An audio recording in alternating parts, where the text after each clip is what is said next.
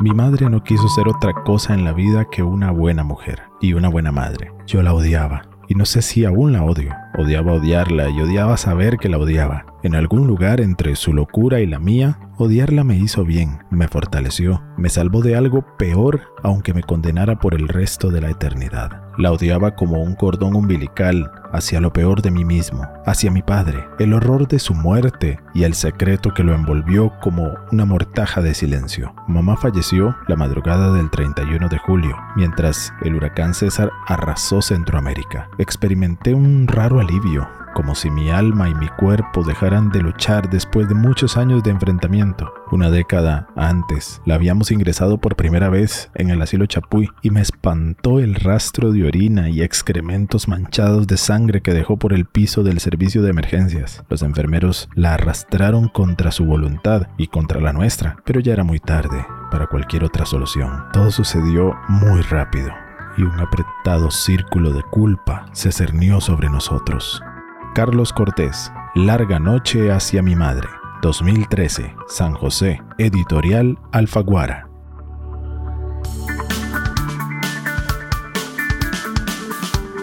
Onda UNED. Radio. Imagen y sonido. Hasta donde estés. OndaUNED.com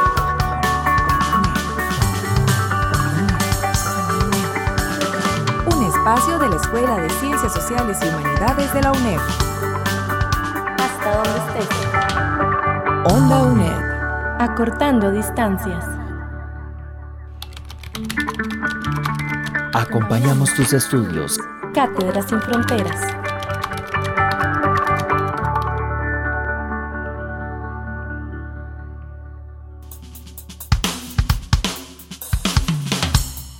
Bienvenido a Cátedra Sin Fronteras, les saluda Arturo Mora. Recuerde que estamos al aire por Radio Nacional 101.5 y en Onda UNED. El tema de este programa es Nuevas tendencias en la novela hispanoamericana. Tenemos el gusto de tener al escritor Carlos Cortés. Durante este cuatrimestre, desde la asignatura Novela Hispanoamericana de la Cátedra de Lengua y Literatura, hemos podido estudiar el desarrollo de la novela en el siglo XX. Antes de comenzar con la entrevista, me gustaría referirme brevemente a algunos aspectos del currículum vitae de Carlos Cortés, quien se desempeña actualmente como profesor de la Escuela de Estudios Generales de la Universidad de Costa Rica, es periodista, crítico literario, sin olvidar su larga trayectoria como escritor de novelas, cuentos, ensayos y poesía. Ha sido premiado varias veces y es un referente en la narrativa contemporánea. Hoy tenemos el honor de contar con su participación en este programa para hablar sobre nuevas tendencias en la novela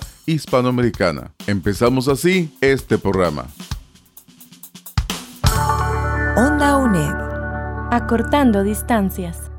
Para iniciar con la discusión, me gustaría referirme a un aspecto que nos ha llamado la atención durante el cuatrimestre, y es la relación que tiene la novela con la construcción de la identidad nacional de un país. Es decir, a partir de una novela se construye una narración sobre un acontecimiento histórico que repercute en la memoria social. En su experiencia como crítico literario, ¿de qué forma la novela contemporánea trata el tema de la identidad social y cultural?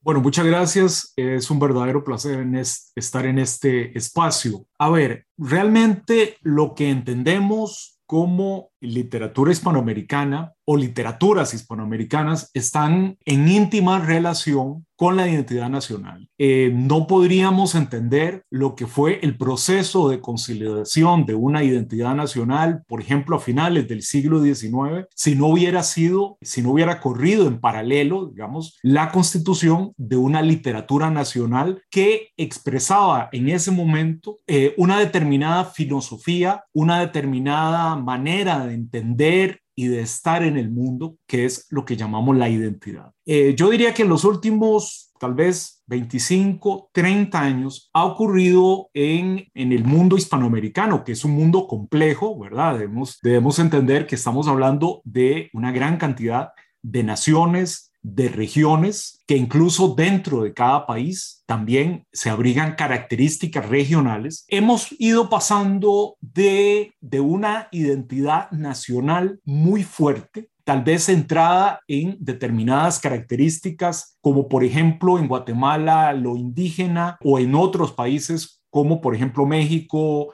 Ecuador, Perú, eh, Bolivia, hacia la explosión de las identidades. Yo diría que en este momento, y esto está en consonancia con temáticas que corren en paralelo también con la literatura, como puede ser, por ejemplo, toda la eh, discusión en torno a lo posmoderno y a la globalización, lo que se vive ahora son identidades, el surgimiento de identidades. Yo diría que hasta cierto punto ha quedado en algunos lugares, ha quedado sepultado el, el viejo tema de, la, de, de una identidad nacional dominante, predominante, hegemónica, para hablar más bien de identidades. ¿De qué tipo de identidades? Bueno, vamos desde identidades regionales. Por ejemplo, en Argentina hay una autora fundamental, Selva Almada, que recupera una especie de literatura regional, una literatura que no tiene nada que ver con Buenos Aires, y con la ciudad, ¿verdad? Que está relacionado con temas que tradicionalmente estuvieron, digamos, tratados por la literatura agraria del campo, pero también el surgimiento de forma muy fuerte, por ejemplo, de identidades sexuales,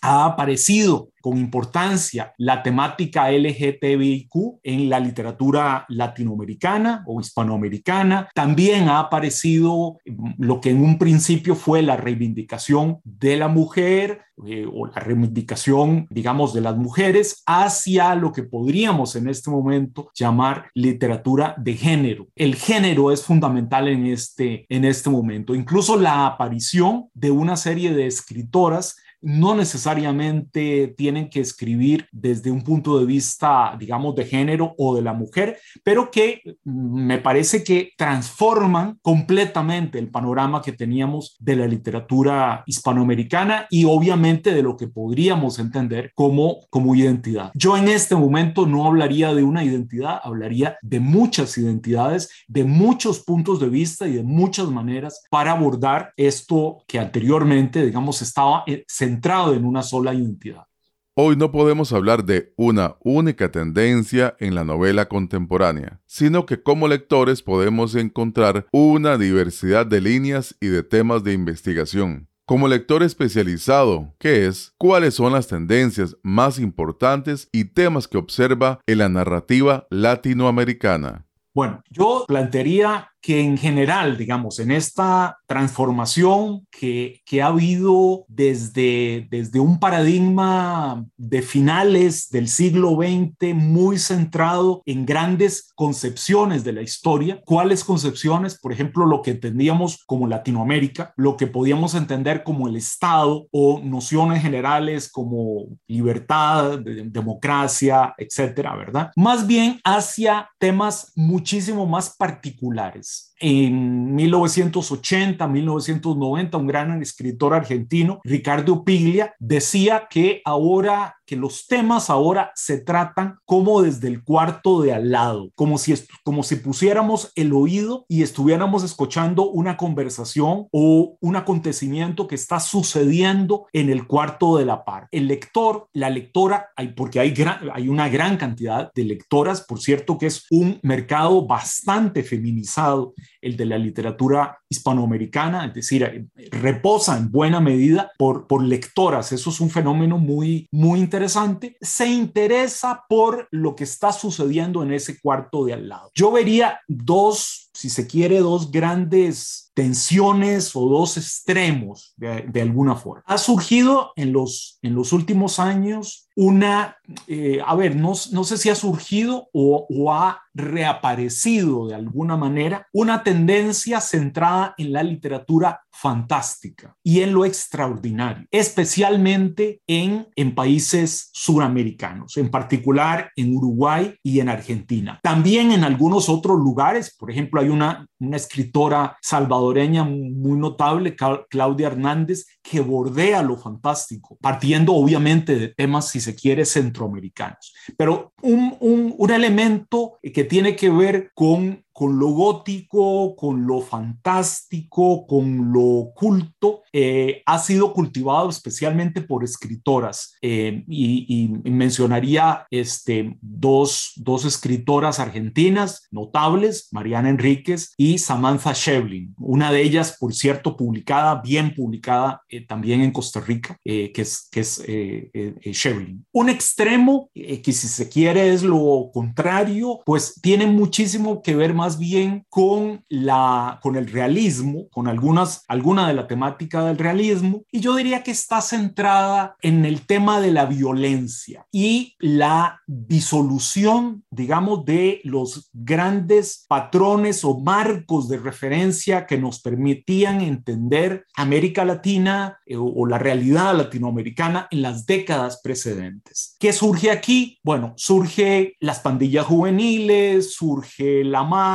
Eh, surge la inmigración, obviamente del sur hacia el norte, eh, atravesar Centroamérica, llegar a México, llegar a Estados Unidos. Este es el anhelo, digamos, de una buena parte de los latinoamericanos y esto también, digamos, se refleja o se ve de alguna manera interpretado por el fenómeno, por el fenómeno literario. Al lado de esta temática muy centrado en la violencia de todo tipo, en la violencia sistémica, en la violencia incluso lingüística, en la manera en que se escribe, escribe, etcétera. También hay, hay una reivindicación de los géneros, como en los 70 por ejemplo, ha surgido una nueva generación de cuentistas, eh, tanto escritores como escritoras que, eh, que han puesto de, digamos, de relieve de nuevo el relato breve. Eh, Shevlin también, Liliana Colanzi en Bolivia, Edmundo Paz Soldán y, y otra serie de, de, escritores que son importantes en el, en el género del, del cuento. En esta recuperación de, del género, aparece desde hace algunas décadas el género policíaco o el de la novela negra, que es uno de los que me podría decir que mueve mucho más, digamos, a los lectores y que está conectado con un fenómeno globalizado. Es decir, hay un interés desde finales del siglo XX por la novela negra. La novela negra es una especie de, de género maleta en la que caben una gran cantidad de temas, eh, porque es el género urbano por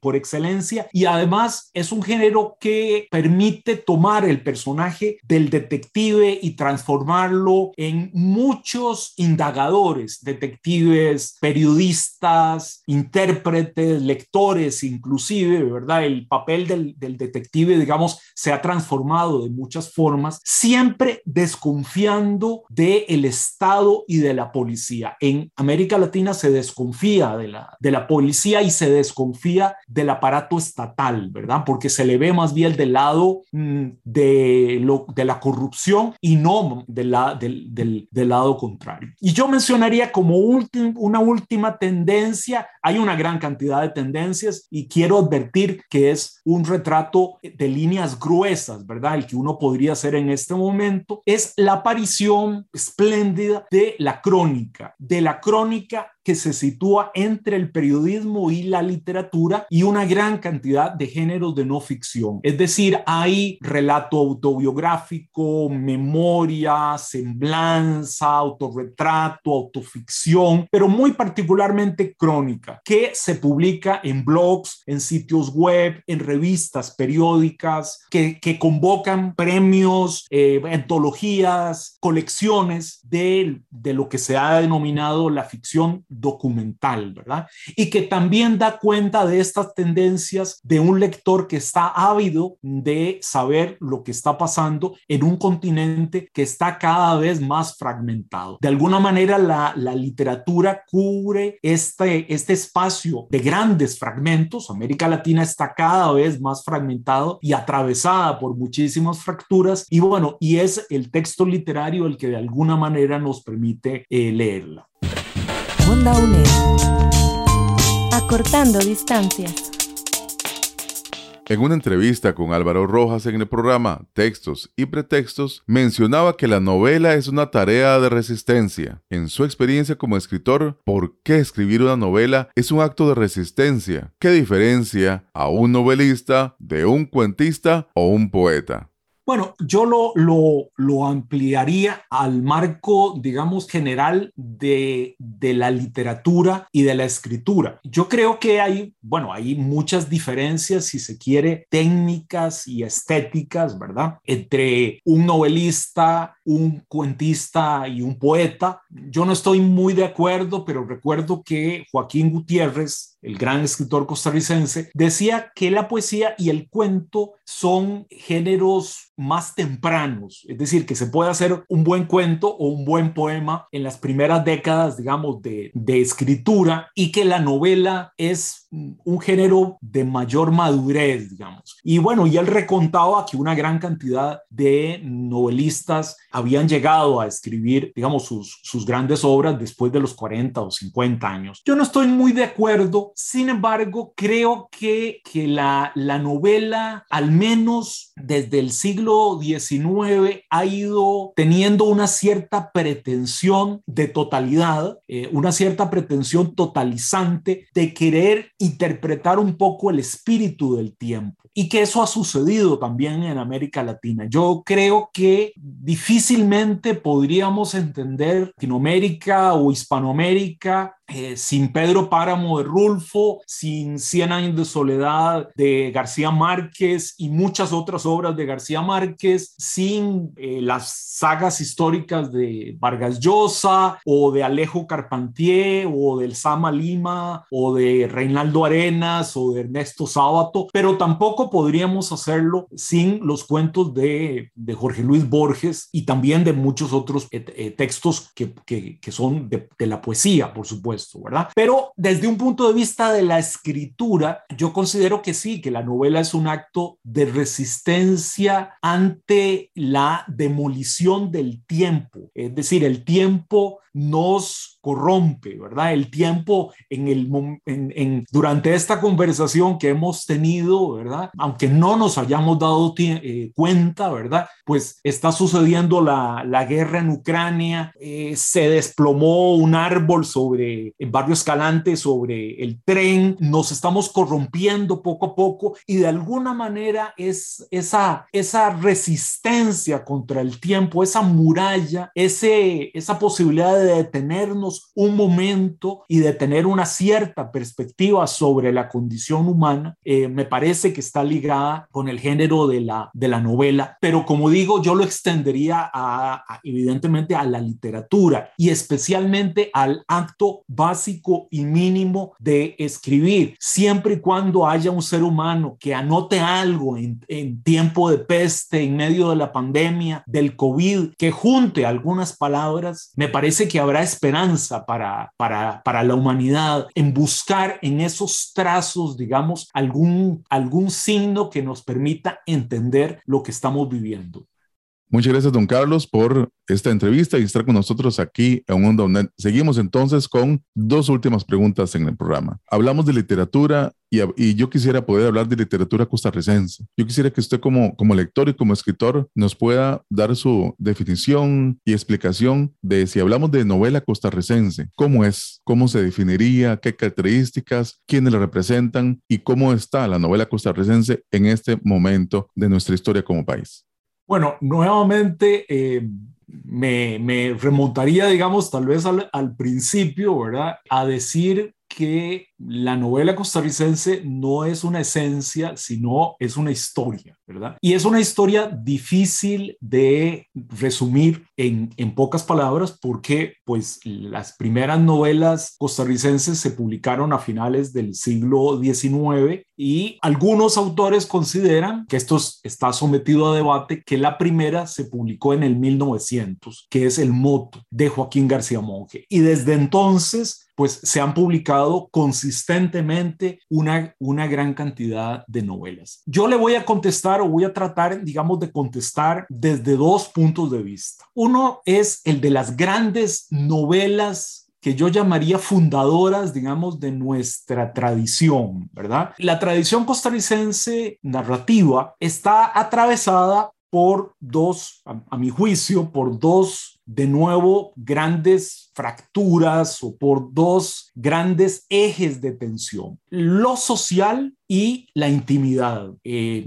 es decir, tenemos novelas de corte social que, que, fueron interpretadas bajo una cierta etiqueta en la década de 1940, bajo el realismo social. Y bueno, y ahí tenemos autores que siguen siendo absolutamente válidos como Carlos Luis Fallas o como Joaquín Gutiérrez o como Fabián Dobles, que son autores de los cuales no podríamos prescindir. Entre estos mismos autores también hay historias o novelas como Murámonos Federico de Joaquín Gutiérrez o como Una burbuja en el limbo de Fabián Dobles o La ruta de su ovación de Yolando Aramuno que mezclan de una manera eh, notable lo social, ya no entendido como lo agrario, rural, lo social entendido más bien como un gran retrato de la sociedad de su tiempo, junto con lo íntimo, es decir, con la, eh, digamos, con un acercamiento a esto que yo he llamado la condición humana. A partir de estas obras, yo también me gustaría mencionar dos obras de José Marín Cañas, el Infierno Verde y Pedro Arnáez, que considero que, que son este, notables, y también dos obras más, Arras del Suelo, de Luisa González, que es una novela que forma parte de ese periodo de los 40,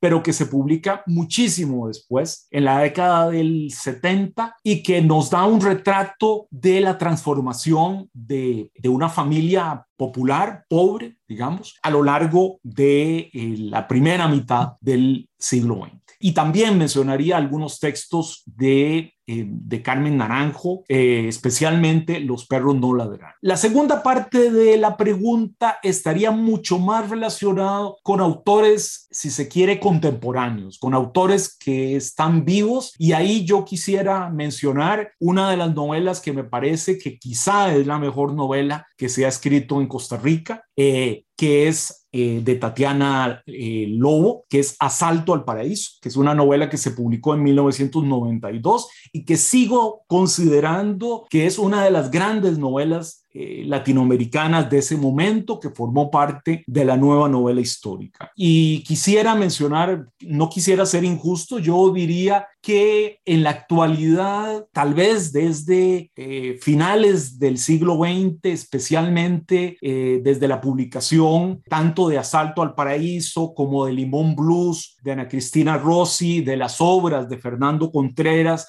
de las obras de Rodrigo Soto, de José Ricardo Chávez, yo diría que la narrativa costarricense está atravesando uno de los mejores momentos en su historia y que en este momento lo prueba, digamos, una serie de autores y autoras como Catalina Murillo, como Carla Pravisani, como Guillermo Barquero, como Daniel Quirós, como Cirus Piedra, como Juan Murillo, que son autores mucho más jóvenes y que a pesar de eso han dado una obra que merecería ser publicada prácticamente en cualquier país latinoamericano. Entonces yo lo que diría es que el lector lo que tiene que hacer es descubrir esas muchas formas, digamos, que la novela costarricense ha adquirido en los últimos últimos eh, pues 20 o 25 años, que tiene un, un nivel de riesgo temático y lingüístico que está en proporción con una serie de desafíos que tiene la misma sociedad costarricense. Hemos pasado, digamos, de una crisis del Estado Nacional en la década de 1980 a una especie de crisis de identidad que tenemos en la, en la actualidad, que es una sociedad, somos una sociedad sumamente desigual, somos una sociedad que ha perdido la democracia social que, y económica que durante mucho tiempo prevaleció en Costa Rica y esas fracturas y esas rupturas y esas contradicciones pues se manifiestan en estas, en estas novelas que, y, en estos autores que acabo de, de mencionar.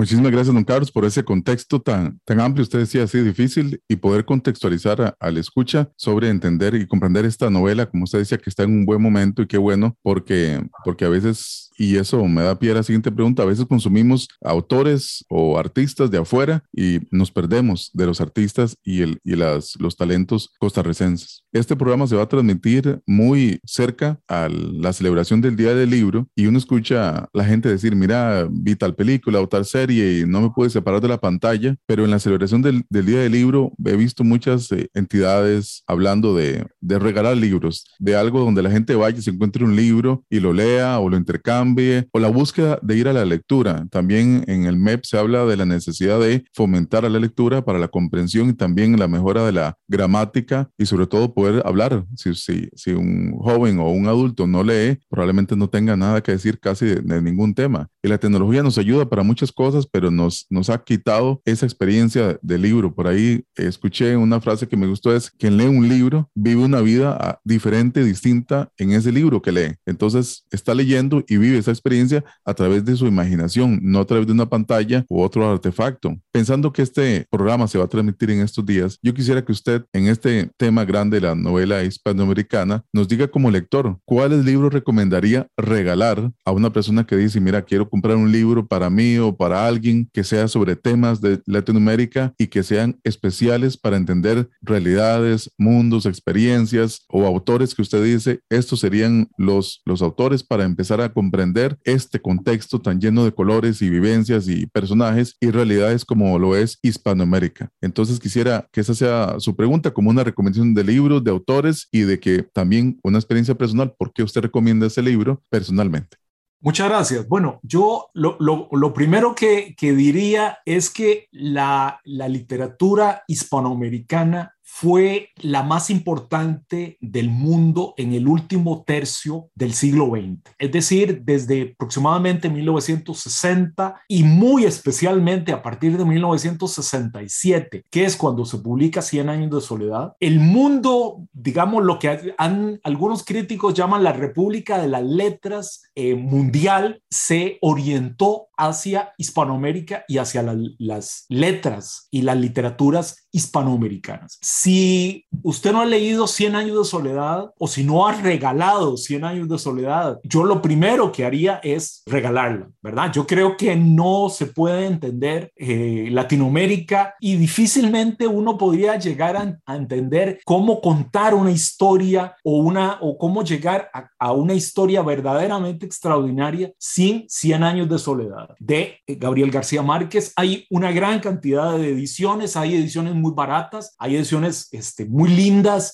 un poquito más caras y hay ediciones que, que nunca son demasiado caras porque es una novela de la cual se han vendido 80 o 90 millones de copias en el mundo y como en 40 o 50 idiomas, una, una, una cosa así, ¿verdad? También este, yo mencionaría a tres o cuatro autores más, es decir, a mí, digamos, este, yo trato de leer cada cierto tiempo Pedro Páramo de Juan Rulfo. Es, es eh, una obra notable, pero es que además es una obra que cuenta de una forma bien escrita, para, yo lo digo irónicamente, este, mi propia historia personal. Entonces es una obra que me, me seduce. Juan Rulfo, el escritor mexicano, en realidad solo publicó dos libros en su vida, El Llano en Llamas, que es un libro de cuentos, y Pedro Páramo. Cualquiera de los dos me parece que es un regalo extraordinario y yo no perdería la oportunidad de regalar a cualquier libro de dos poetas extraordinarios, quizá los dos grandes poetas en lengua castellana del, del siglo XX, que fueron Pablo Neruda, uno chileno y el otro peruano, César Vallejo, eh, el Cholo Vallejo, que fue además muy amigo de un, de un escritor costarricense, Max Jiménez, que también es un escritor por descubrir. Añadiría dos o tres nombres más, Alejo Carpentier, cubano, un autor que también es notable, Jorge Luis Borges y Julio Cortázar. Estos dos son cuentistas y bueno, un cuento se lo lee uno en, en una parada de bus, en cualquier parte, en, entre una tarea y otra, entre un programa de televisión o, o, oyendo un podcast inclusive, es decir, eh, cualquier cosa, ¿verdad? Un cuento, son cuentos breves, son cuentos seductores, subyugantes, que como bien decía usted, le permite al lector o a la lectora trasladarse a otro mundo. Como me dijo a mí una vez un estudiante, me dijo, profe, no es verdad que no existen los viajes en el tiempo. Claro que existen y son, se llaman libros. En un libro uno puede viajar a la época que uno quiere. Y me dejó con la boca abierta y yo dije, sí, sí, es verdad, usted tiene razón. Así que buenísimas las recomendaciones, todas, todas son ciertas. Y entonces antes de ir a comprar, antes de regalar, y por qué no regalarse, aunque hay autores muy famosos y a veces el marketing vende, ¿verdad? Antes de, de, la obra, eso afecta tal vez ver un libro, tal vez decir, mira, no, no sé quién es el autor o no lo he visto, no sé nada de él. Y por eso las recomendaciones se le agradezco mucho, don Carlos, en este programa que eh, tratamos el tema de nuevas tendencias en la novela hispanoamericana aquí en Onda UNED. Gracias a la profesora Janine Ruiz por eh, la ayuda en las preguntas del día de hoy. Y personalmente lo disfruté mucho el programa. Eh, don Carlos, muchas gracias. Yo espero que el programa motive la lectura, motive a la, a la lectura de novelas hispanoamericanas, conocer los autores y, ¿por qué no, adelantar, adelantarse a un libro que tal vez no conoce? Y usted decía también ahora que me gustó algo, el acto de escribir cómo se siente ser costarricense, cómo se siente ser hispanoamericano en un mundo que tiene tantos cambios, tantas noticias, tantas cosas que ocurren. Ojalá que haya escritores que nos vayan a dar su perspectiva de mundo y se vuelvan en, novelas que nos representen y que nos ayuden a entender lo que ocurre en el alrededor. Así que, don Carlos, muchísimas gracias por estar en el programa de hoy y gracias por estar aquí en Onda UNED. Eh, con mucho gusto, eh, Arturo, y bueno, un enorme saludo a quienes nos están escuchando. Muchas gracias, un abrazo. Onda UNED. Acortando distancias. Gracias por escuchar este programa especial de Onda UNED. Puede escuchar Onda UNED de lunes a viernes a las 9 de la noche por Radio Nacional 101.5 FM y además en Spotify. En el programa de hoy participaron la profesora Yanini Ruiz en producción, el escritor Carlos Cortés como invitado especial, José Navarro en locución, Arturo Mora en locución, producción y edición. Acompañamos tus estudios Cátedras sin Fronteras.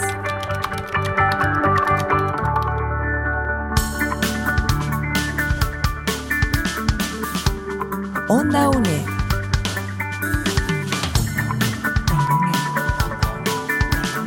Imagen y sonido. Hasta donde estés.